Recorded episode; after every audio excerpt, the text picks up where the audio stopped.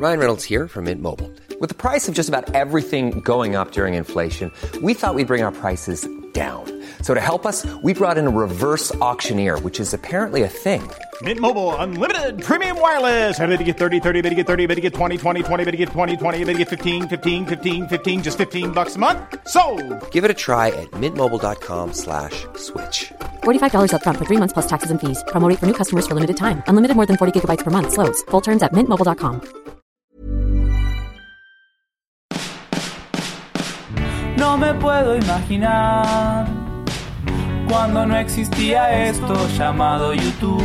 Pobres papá y mamá, donde obtenían las respuestas que hoy Ben Shorts nos da. Vine acá por Ben Shorts, vine acá por Ben Shorts. ¿Por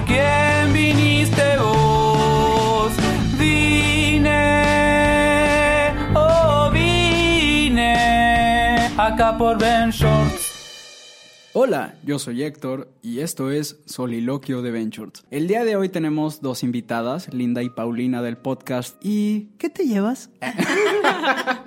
no sé si gusten eh, platicar un poco de lo que hablan ustedes en su podcast normalmente y luego comenzamos. Ok, hola, yo soy Linda. Bueno, Pau y yo somos psicólogas clínicas y realmente nuestro podcast pues está enfocado en torno a la salud mental, hablar de todos los temas que esto conlleva con los estigmas, temas que no se hablan, que se consideran tabús, entonces tratamos de que la gente desaprenda para aprender otra vez de manera correcta estos temas. Hola, sí, yo soy Pau y sí, nos encanta como crear esta comunidad, este espacio seguro en el que tocamos temas que no mucha gente se atreve a hablarlos y siempre brindamos como herramientas y la información es como verificada, o sea, siempre son fuentes confiables, como que queremos crear también este espacio en el que la gente pueda acudir sabiendo que la información es pues fidedigna, por así decirlo, muy científicamente.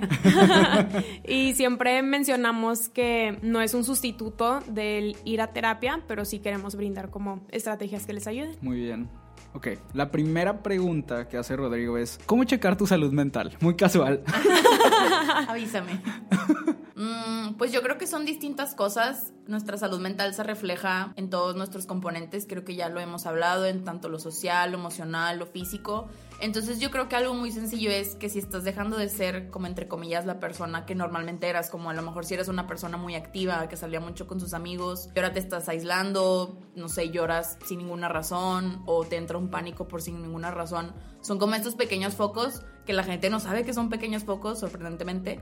Entonces sí, yo creo que es como echar un vistazo a qué, a- de qué habla todo esto en torno a la salud mental y ver si pues a lo mejor estoy en esos parámetros o si está cambiando a lo mejor mi estilo de vida negativamente. ¿A qué edad puedes empezar a percibir eso? Ay, Pues- ay, yo, mm. Siento que, Ay. o sea, bueno, pasa, esto es muy retro, pero cuando pasaba todo esto de los emos, literal estaba de moda estar triste. Sí. Y, y había chavitos de 13 años decidiendo cómo era su Sí. salud mental y su estado mental.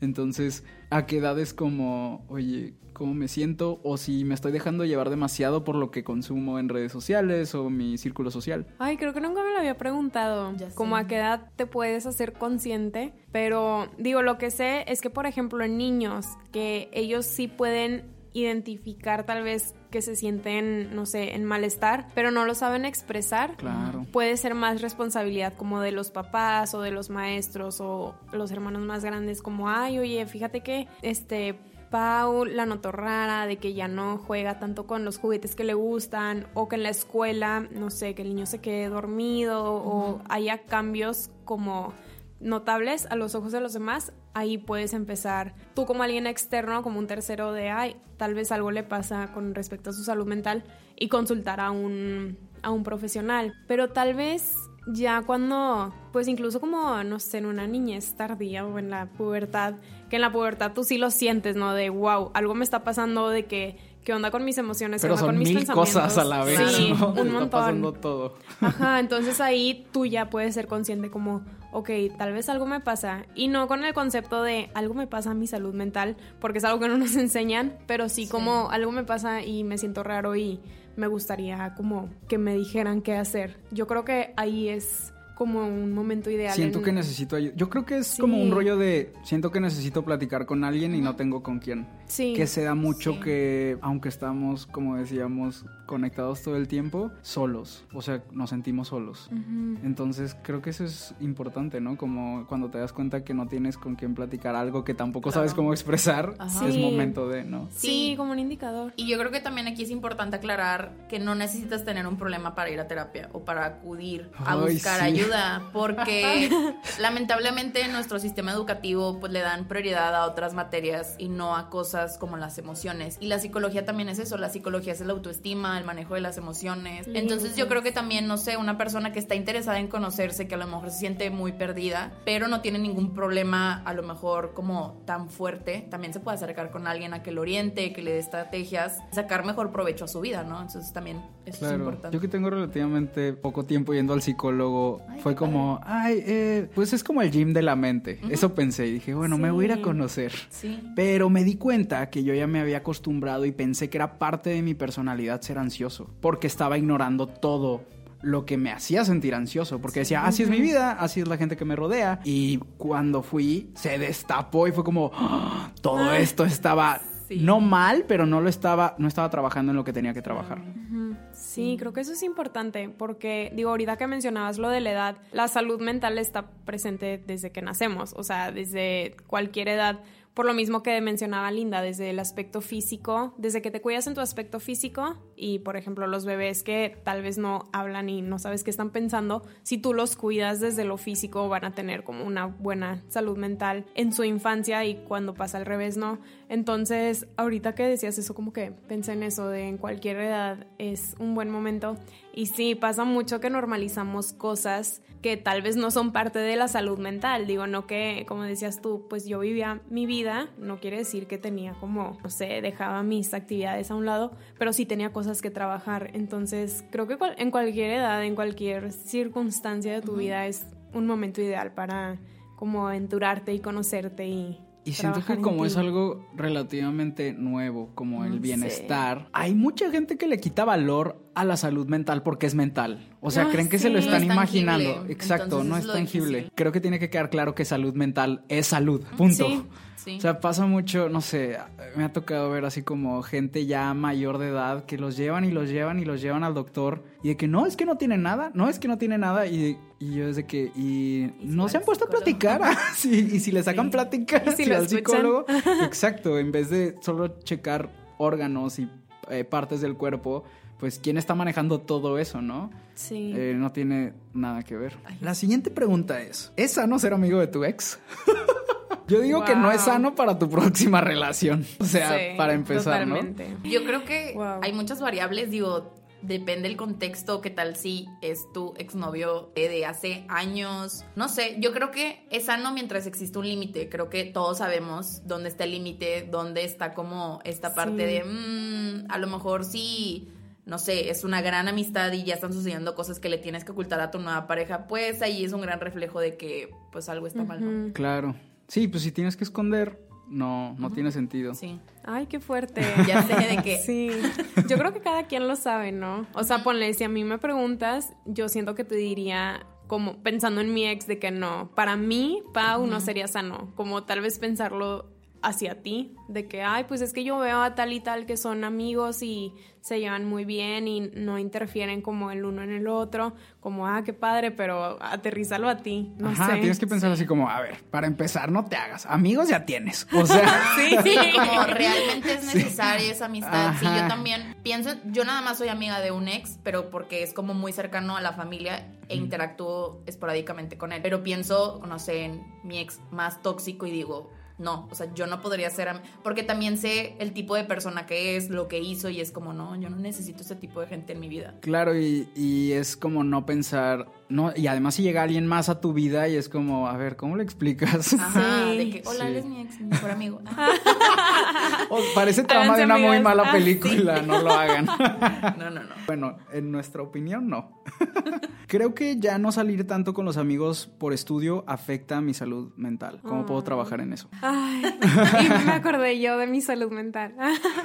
sí, creo que sí. Como decíamos, la salud mental es físico, social, emocional y mental. Y si tú estás sintiendo que, que por ciertas razones ya no estás frecuentándolos y eso te está afectando, hay que hacer algo al respecto. Yo siento que, bueno, lo que a mí me funcionaría, tal vez si en este momento no te puedes zafar como de esa materia o estás en finales y ni modo, como, ok, valora el, el como sacrificio, sa- perdón, sacrificio, costo versus recompensa. Y tal vez platicar con ellos, no sé, por WhatsApp o, o no sé, lo que yo hacía era como, bueno, igual y si me desvelo hoy no pasa nada, pero pues voy a ver a, a mis amigos, como algo que a ti te haya, te haga sentir cómodo o cómoda, eh, no sé, alguna solución que puedas cómo implementar y ya si, si es algo que se repite mucho, pues ya pensar en, en algo más a largo plazo de igual y puedo adelantar una materia en verano, eh, aligero la carga en el semestre para poder ver a mis amigos o no sé, usar la creatividad para como cumplir con las dos cosas si, si son tu prioridad las dos cosas. Sí, o sea,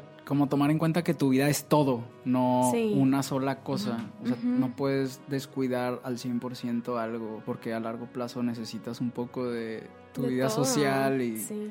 y al final creo que muchas veces se nos olvida porque estamos pensando en literal calificaciones, que estás estudiando para poder trabajar y quieres trabajar para tener la vida que quieres. O sea, es como un, un ciclo que la meta final es bienestar y eh, si desde el inicio te lo estás quitando, igual y sí, eh, tienes que revisar Sí. bien qué tanto estás sacrificando porque tu vida es ahorita. Digo, tampoco yo lo, pero no estudies, tienes que salir de fiesta porque uno nunca sabe, pero...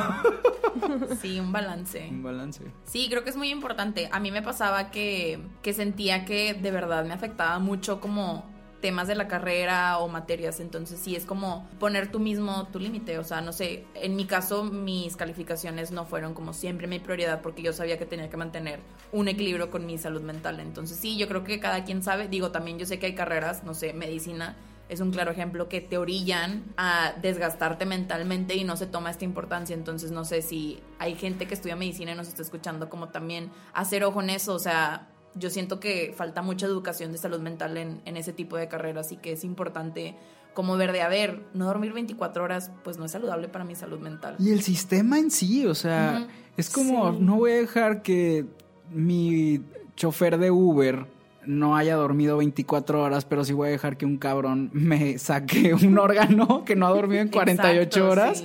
No te pases. Sí, está muy fuerte ese tema. La siguiente pregunta es, ¿qué pasa si no me siento suficiente en una relación? Ay, Oigan, yo- ¿qué preguntas? Ah. Y esto es de todos los días, ¿eh? Ay, ya Quejándome, nada. Todos los días grabando aquí. pues yo creo que sería el trabajar en, en ti misma o en ti mismo. Porque si tú no te sientes suficiente, hasta ahí podemos cortar la oración, no de suficiente en una pareja. Primero te tienes que sentir suficiente contigo mismo, contigo misma, como trabajar en, en tu autoestima, en, en tus logros, en identificar las cosas que a ti te llenan como individuo y luego ya poder compartir eso con alguien más. Porque si tú quieres dar algo, o sea, no puedes dar algo que no tienes. Entonces, creo que ese sería como mi consejo o lo que yo haría, como trabajar en mí o, o ver de dónde salen estas dudas de que la tu pareja te las está diciendo, eres tú mismo, tú misma, como y de ahí ya partir a la acción. Yo creo que va muy de la mano con los temas que hablamos como del amor propio, Sí. que siempre es como cuestionarnos esto, cómo vamos a amar a alguien que no conocemos. Si te tomas el tiempo de conocer a tu pareja y sentir que es suficiente, ¿te lo tomas para ti mismo? O sea, ¿te conoces porque te amas? ¿Qué haces? Entonces, como decía Pau, es cortar la oración de, ok, no me siento suficiente. Punto. Tengo que empezar a trabajar en mí misma o en mí mismo y ya después pensar en los demás, porque una vez que yo me ame voy a saber cómo es la manera correcta para que los demás me amen, que me respeten. Entonces creo que va muy de la mano con eso. Sí, hasta hablarlo podría ser, digo, no de que crees que soy suficiente, no, sino como la No, no, no, porque eso alimentaría como el miedo, creo yo, pero quizás como las expectativas de la relación o que buscan ustedes dos en la relación para decir, ah, ok, entonces tal vez sí soy esa persona para ti. No sé, creo que es como un trabajo mutuo, pero sí, yo me iría primero conmigo misma. Y algo de tips sobre trabajar en el amor propio. Ay, muchos. Ay. Me quiero mucho. Ay, terapia. Ah, no, la verdad, bueno, sí. Ah, sí, fuera de broma, sí. Yo creo que en lo personal lo que más me ayudó a conocerme, a escarbar en cosas que realmente no quería pero tenía que hacer fue la terapia. Y yo creo que como ejercicios propios, eh, justamente en uno de nuestros episodios hablábamos de eso, como algo que recomendábamos mucho es escribirnos cartas a nosotros mismos. Así como en secundaria le escribíamos al noviecito, pues escríbetelas tú también, ¿no? O sea, como esta reflexión que puedes hacer de tu día a día o de cierta etapa, no sé, cada cumpleaños yo me escribo una carta como, ah, oye, este año pasó tal y tal, pero ahorita cool. está Ay, tal. qué bonito. Ajá, entonces está muy padre porque así también y yo creo que ya en los años vas viendo hacia atrás y como que, ay, mira, este día pasó esto, no sé. Sí. Se me hace como muy padre y tomarte el tiempo para ti. Creo que eso es algo básico. Sí, de todos los días, aunque sean de que 5 minutos, 20 minutos, yo soy muy como creyente de las pequeñas acciones constantes. Entonces, por ejemplo, no sé, Linda ahorita está haciendo un reto de querer a su cuerpo. Entonces, todos los días hace una acción con respecto a eso, de que se pone su ropa favorita un día, se dice un cumplido en el espejo otro día. Eh, etcétera, ¿no? Como tu peinado, no te criticas. El no criticarnos es algo que yo he hecho y, y me ha ayudado mucho o cacharme si me estoy criticando, como cambiar mi lenguaje hacia mí mismo, hacia mí misma como algo más autocompasivo. Creo que eso me ha funcionado, Claro. como el perdonarnos, porque yo también soy muy como ansiosa, como dices tú, y le doy vuelta a las cosas y digo, no, ¿por qué? ¿Por qué? Entonces el ser, como tratarme como trataría a alguien más, algún amigo, alguna amiga, eso me ha ayudado a mí. Creo sí. que eso es muy importante como vemos a estas personas o hemos estado en ese lugar de estás dispuesto o dispuesta a hacer tanto por alguien y, de- y dices, hey, ¿por qué no agarras eso y te das a ti Sí. eso, ese amor? Mm, lo volteas hacia ti. Y bueno, ahorita que decías de pequeñas acciones constantes, alguien pregunta, pequeñas acciones constantes para cerrar un ciclo. Oh, qué fuerte. Porque aquí es, no, son acciones para dejar de hacer algo. Sí, para soltar. Pues la carta. Sí, la verdad, creo que a mí en uno de los tipos de terapia que una vez llevé, que tiene que ver con estas acciones que empiezan como a reestructurar tu mente, que es como el cognitivo conductual, está muy padre porque te dan como estos tips de escribir y como cosas externas que pues te ayudan internamente, ¿no? Entonces yo creo que a mí me ayudó mucho eso en relación, o sea, yo en ese tipo de terapia traté relaciones que había perdido por decisión propia o porque no me quedó de otra. Y realmente eran cartas en donde pues realmente estás externando la emoción y creo que es algo que mucha gente no hace, no cierran ciclos porque las emociones se las quedan guardadas. Entonces tú al escribir, realmente yo creo que ahí estás depositando gran parte a lo mejor de esos sentimientos que te están haciendo daño y al final es simplemente quemarla, no tienes que entregarle la carta porque a veces no es necesario que la persona sepa lo que está sintiendo o viviendo, eso es tuyo. Entonces yo creo que mi recomendación es eso, como el escribir y muy importante pues darnos tiempo, o sea, no hay nada mejor que el tiempo acompañado de terapia. Ah, pero el tiempo la verdad ayuda mucho porque pues eventualmente las cosas pasan, ¿no? Entonces yo creo que es dejar que la herida sane. Sí. No sé si como acciones diarias de todos los días voy a trabajar para cerrar este ciclo, como que no se me ocurre. Yo creo que es más como dejar fluir el tiempo. Inicia con otros No sé. ciclos sanos, ¿no? Sí. Sí. Esos poco a poco te Ay, van a gustó. terminar consumiendo y te Sí. van a llevar a que se te olvide, ¿no? O sea, trabajar sí. en otras cosas que, pues, digo, se me ocurre decirlo como que te quiten tiempo y que te quiten mente para agregarte a ti como persona. Sí, creo que eso, eso sí lo haría como una acción diaria de proponerme no pensar todo el día en eso, de que todos los días voy a hacer algo como para despejar mi mente. Pero es como el juego, ¿no? De sí, un balance. Si piensas en el elefante rosa ya perdiste. Ay, ya sé. Pero ento- entonces por eso tienes que pensar en avestruces azules, ¿no? Sí, me gusta. Ajá. Ay, Pero no lo había bueno, pensado también así. creo que- Sin quitar el espacio Sin que quitar el espacio de que tienes que vivir tu duelo. O Claro. sea, el, no sé si a lo mejor en ciclo se refiere a una relación o algo así. Yo creo que tienes que vivir el duelo de tu relación o de que, ah, ok, pues esta persona me distrae. me- No. Claro, claro. O sea, es como Sí. me doy mi espacio, no trato de abrumarme, pero cuando me dan ganas de llorar, me voy a mi Lo cuarto y voy a llorar y simplemente van a seguir las lágrimas y puedo continuar con mi vida. es muy sí. bueno. Sí. Hablando como de relaciones, o si hablamos de otros ciclos como que te vas a graduar o vas a renunciar a un trabajo, creo que sería como vivir esos últimos días que tú sabes que te quedan como con gratitud o con propósito o algo que a mí me sirvió mucho fue que una maestra en la carrera al principio de una clase y al final nos hizo como de la materia nos hizo el mismo ejercicio de cómo se sienten, hagan una fotografía mental del momento en el que están, este, de cómo llegaron, de, por ejemplo, en cuestiones de aprendizajes, que eso también me sirvió mucho en mi trabajo. O sea, me acuerdo del primer día que llegué, de la gente, etcétera, y como esta comparación de ahora, cómo estás, eh, qué aprendiste, como esto de gratitud, de ¿Y ver te tu camino. llevas? Sí, ay, ¿qué te llevas? Sí, eso me ha servido a mí en otro tipo de ciclos como esto de graduación o un trabajo. Y además eso es obligarte a ser consciente. Sí. Eso está muy padre. Vivir Sí, eso me ahora. Mindfulness. O sea, de que, o sea. ¿qué pasa? sientes que la depresión nunca se te va a ir, pero siento que mucha gente dice que tiene depresión y no tiene. Ok, creo que hay muchas personas que sin ir a terapia o sin alguna, nadie les ha dicho, pero vieron en internet y decidieron un día que tenían depresión. O sea, suena muy fuerte que lo diga, pero yo estoy hablando desde un lado de ignorancia, ¿eh? Heads up. Este, que sin realmente saber si tienen depresión o no, se auto, ¿cómo se dice? Se auto ¿Diagnóstica? se au- autodiagnostican con depresión. ¿Qué, qué pasa ahí? ¿Cómo le hablarías a una persona que no, que no está segura, pero actúa o vive como si? Wow, sí está compleja. O sea, como si yo me acercara a ti y te dijera, o... Sí. Ok. Creo que sería también creerle a la persona, porque quizás por algo se siente así. Está pidiendo o- ayuda. Ajá, es como una forma de pedir ayuda. Y por más que nosotros no sepamos, o más bien, por ejemplo, por más que yo sepa de, ay, pero eso que tú me describes no es depresión, como no juzgarla y decir, ah, ok, entiendo que estás sintiendo esto y esto y esto, y siempre referir, creo que es lo que nos han enseñado a Sí. nosotras, como si te acerca un amigo, un familiar, pues no te vas a poner a sentarte y darle terapia porque no te corresponde y, y, por ejemplo, tú que no eres experto, pues no, no, no es tu papel. Como referirla de, ay, oye, fíjate que a mí me ha funcionado esto y esto, creo que te puede ayudar y si tú sientes que tienes como ya depresión, que estamos hablando ligas mayores, por así decirlo, de que pues sí te recomendaría ir con un especialista. Y un tip que a mí me gustó mucho, que nos enseñaron en un curso, en el de QPR, que es de prevención del suicidio, es como acompañar a la persona de, ay, si quieres te puedo acompañar a, a que hagas tu cita o te acompaño a, al- a tu primer día de terapia, como obviamente tú te quedas afuera. Sí.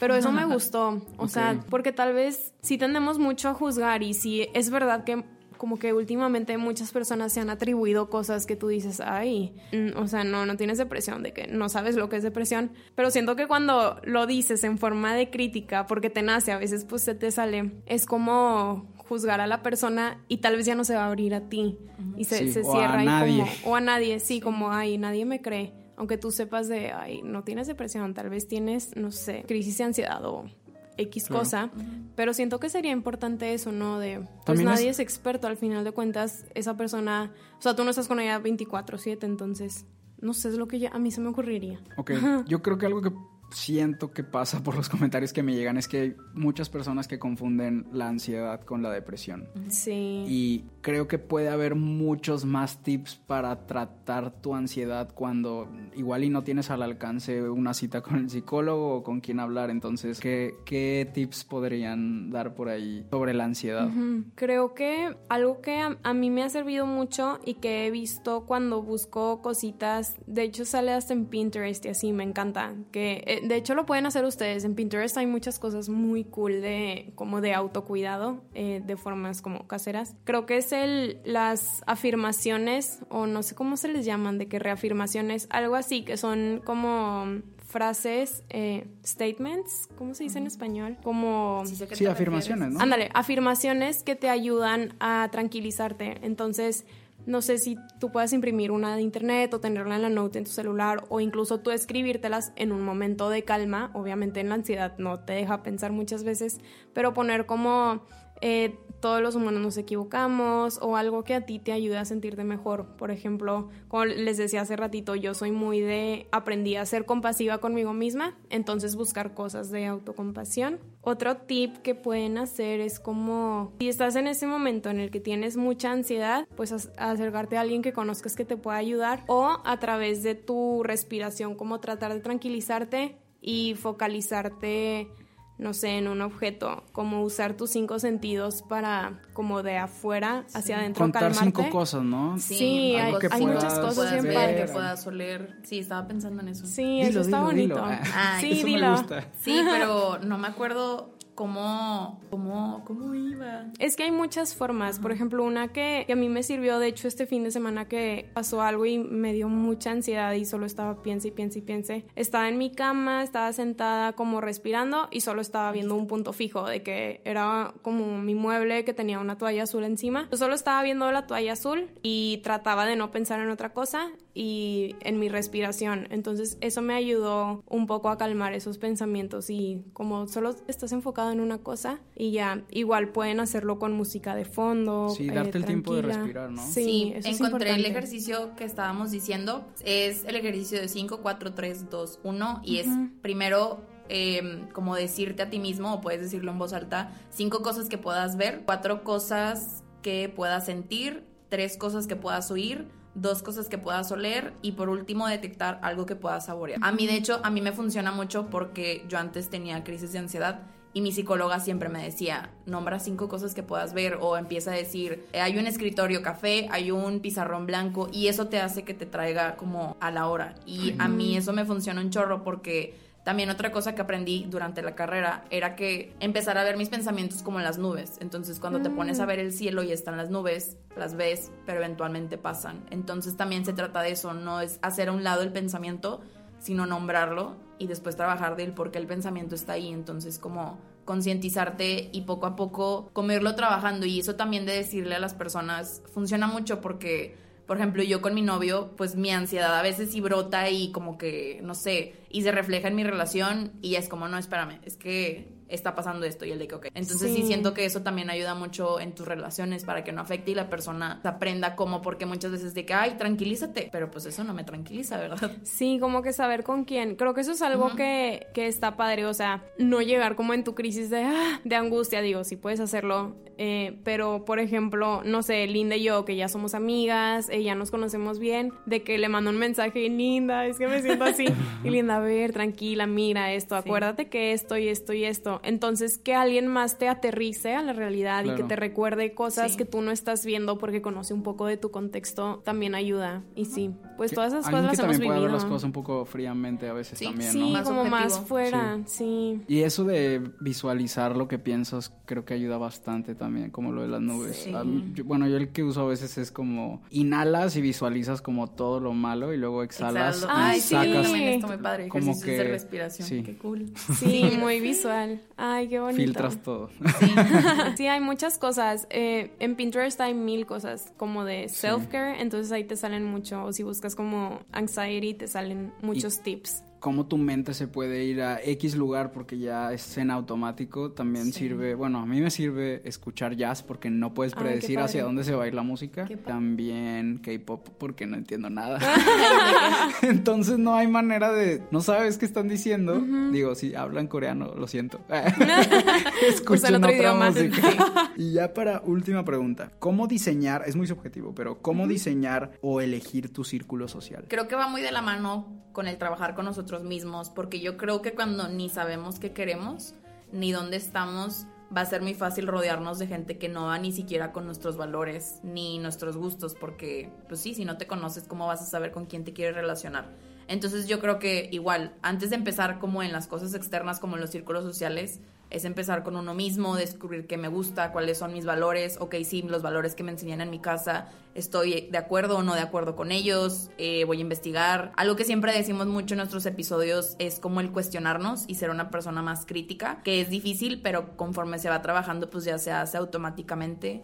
Entonces yo creo que es eso, como me voy a conocer a mí para, no sé, enlistar qué me gusta, qué quiero hacer y conforme esto vaya pasando, yo creo que hasta es automático y la gente que, no sé, empiezas a poner tus límites y la gente que eh, se aprovechaba de ti es como que, ay, como ya no se deja, bueno, bye. Entonces creo que es como un trabajo propio que al final se ve reflejado en tu trabajo externo. Sí, creo que también es de como evolución constante de si tú identificas que te gustan ciertas actividades y hay más personas que comparten eso, como tú acercarte y no quedarte en lo mismo, sino ir evolucionando. Y algo que a mí me ha servido mucho es como el, el observar o el sentir, el saber cómo me siento con ciertas personas. Entonces, si yo identifico que son gente que me brindan bienestar, de que mis amigos, eh, no sé, como las personas que creen en tus sueños, pues obviamente te vas a rodear de esas personas. Y si tú identificas en tu círculo de amistades como no es que esta persona siempre me critica, siempre hace esto y yo me siento mal, como, ok, ya sé para dónde inclinarme y para dónde no. Y siento que eso de los límites es importante, lo que decía Linda, porque muchas veces como por miedo a perder a la otra persona o el cariño o el respeto, lo que sea, como que nos da mucho miedo poner límites, entonces tal vez como ir empezando a hacer eso y si tú ves que la otra persona se empieza a alejar, pues porque tú pusiste el límite como pues respetarlo y no respetarlo, sino respetarte a ti, como ok, pues no, no es la persona para mí. Y qué otra cosa, es que yo me guío mucho por eso, por cómo me siento. Pero y- también como aprender a identificar qué tanto soy yo. Sí, Ah, a también otra sí, persona. claro. eres el problema. Sí, sí, También sí. hay que trabajar en Es eso. que es de autoconocimiento. Pero este, ay, también es eso, cuando ya te conoces lo suficiente. Digo, creo que también está padre de repente conocer personas que te sacan de onda, eh, Sí. como de tu zona de confort y que sacan una versión de ti que no conocías. Que obviamente estoy hablando de una este, experiencia positiva, Sí. ¿no? No mala. Sí, no mala. Eh, y también poder identificar cuando alguien te está criticando o, como decíamos con la pregunta anterior, que te está aterrizando o ayudar a regresar a la Sí, realidad. claro, como rodearte de estas personas que obviamente te, como no puedes crecer sin retroalimentación, entonces si tú, no sé, por ejemplo, mis amigas de, de primaria, secundaria, que yo tengo la confianza de preguntarles, oye, mira, estoy pasando por esto o estoy haciendo esto, de que tú qué opinas, sé honesta y te, te dan como su punto de vista en forma de crítica constructiva, obviamente van, te vas a sentir como mal, ¿no? De que tus sentimientos van a estar heridos, pero yo sé que no lo hace con intención de herirme ni nada, entonces obviamente conservar esas amistades también que se atreven a ver por ti y a decirte las cosas como son, con el afán de hacerte crecer, no con el afán de como de que seas, que fracases en tus planes o algo así. O controlar. O controlarte, sí, importante. Muchas Ay, qué gracias. padre. Ya sé. ¿Les gustó? ¿Se sintieron a gusto? Ay, que estamos aquí. Sí, Sí, me gustó esta dinámica, está divertida. Qué chido. sí, contestar preguntas. Sí. ¿Les, ¿Les late o me van a demandar si hacemos lo de ¿y qué te llevas? No, Ay, Sí, claro ok, que ok. no. Ay, que, bueno, demanda número uno. Eh, bueno, primero yo, porque ustedes fueron primero en el suyo. Ah.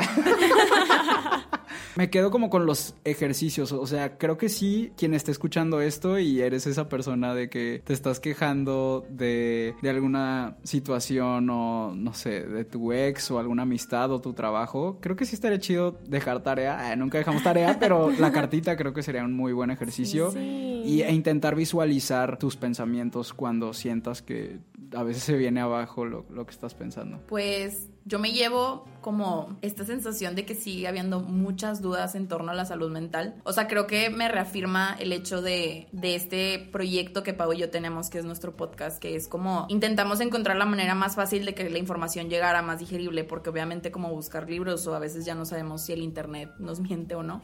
Entonces, creo que me llevo eso, como las dudas que sigue teniendo la gente, a lo mejor ideas de otras cosas que se pueden platicar. Y pues eso como, no sé, espero y a la gente también le sirva eso de, de nuestras experiencias y los, los ejercicios. Siempre hemos dicho que lo que compartimos son cosas que ya nos han funcionado a nosotras, no vamos a decir cosas de, ay, sí, tírate el bungee porque me funcionó, porque pues no, ¿verdad? No me funcionó. Entonces sí, eso se me hace muy ¿Tipo, padre. ¿Sí, sí lo hiciste? Eh, una vez sí me tiré del bungee, pero... Pero no fue como una solución. no, Ah, o sea, era mi afán como de sentir rush de adrenalina y no me sirvió para nada, o sea, luego ya fui al psicólogo. Entonces, sí, random, sí, creo que fue inconsciente, pero sí era real. Entonces, sí, bueno, no les recomiendo eso, les recomiendo que vayan a terapia y yo sí personalmente recomiendo las cartas. Las cartas, de hecho, me llevaron a abrir mi propio blog donde hago mis entradas referente a las emociones que estoy viviendo, las experiencias que estoy pasando. Entonces, sí, no sé, igual encuentran al escritor interno que llevan dentro. Ay, qué padre. Yo me llevo como, no sé, nunca habíamos hecho la dinámica de responder preguntas en podcast, entonces me gustó. Creo que me llevó la modalidad. Y La moralidad. la mo- Ay, wow, soy muy ñoña. Pues me llevó mucho el compartir. Creo que, no sé, el compartir más de mi experiencia también, porque en nuestros episodios es como siempre leemos el tema y, y esta vez fue más espontáneo, entonces me gustó mucho cómo fluyó. Y también el compartir como los tres de, ay, pues hemos sentido ansiedad, como humanizar un poco más esto, este tema de la salud mental que así como los que te preguntaron te hicieron, o sea, tienen todas estas dudas de que nosotros también estamos de, llenos de duda y todo el tiempo estamos trabajando en ellos. Entonces, pues sí, me llevó eso, el que cada quien puede trabajar a su salud, en su salud mental desde diferentes acciones diarias o desde cualquier edad y y ya, creo que eso me llevo. Qué padre que te llevaste los ejercicios. Están bien padres. Bueno, Nos y por- me quiero llevar otra cosa, me la quiero robar. Ah, no es cierto. Me quiero llevar otra cosa. Eh, lo que habíamos platicado sobre gente que tal vez está buscando ayuda y un creador de contenido a veces no es como la mejor opción. Entonces, eh, platicar solamente por último sobre links o lugares o demás. Y si me los prestan por este episodio para ponerlos ahí. Sí, pues si quieres te pasamos, ya tenemos como una lista de centros donde inclusive hemos puesto centros que son muy económicos. A nosotros nos tocó rotar en un centro donde la consulta es 80 pesos porque pues, se trata realmente de eso, de, de brindar algo muy económico. Creo que inclusive hay lugares donde es gratuito. Entonces, pues igual y te lo pasamos para que cuando salga el episodio compartas eso. También te podemos pasar como los números de ayuda que sabemos que existen y cómo ir, eso también es lo padre, como ir creando esta comunidad donde sepas con qué profesionistas puedes acudir y no nada más como tú decías, como, ay, si este creador de contenido me va a decir qué hacer con mi depresión. Pues no, eso no va a pasar y no debería de pasar. Muy sí, bien. creo que sería eso y el que a todos los que se han acercado contigo a, a preguntarte cosas, como también tener en mente que tú eres un creador de contenido y lo que siempre nos han dicho a nosotras que es lo que hacemos es como referir a estos lugares que, que tú mencionas. Sí, porque Eh, si no a mí me dejan en posición fetal. Ya sé. en el piso. Sí, digo, a todos los que nos escuchan creo que sería eso, como obviamente Héctor siempre abre sus canales y está comunicado con ustedes, pero también recordar que pues él es un creador de con- contenido y les va a facilitar como la información, pero él no es la persona que va a resolver estos problemas. Exacto. Entonces, Muy sí. bien, muchas gracias. ¿Y cómo las podemos encontrar? Bueno, nuestro podcast está en redes sociales como arroba y que te llevas y mi red social es arroba linda rmsv. Sí, y yo como arroba pau salud mental. Muy bien, muchas gracias. Adiós. Vine acá por Ben. Vine acá por Ben. ¿Por quién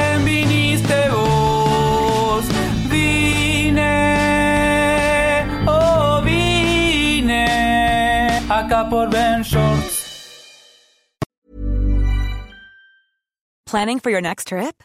Elevate your travel style with Quince. Quince has all the jet setting essentials you'll want for your next getaway, like European linen, premium luggage options, buttery soft Italian leather bags, and so much more. And is all priced at 50 to 80% less than similar brands.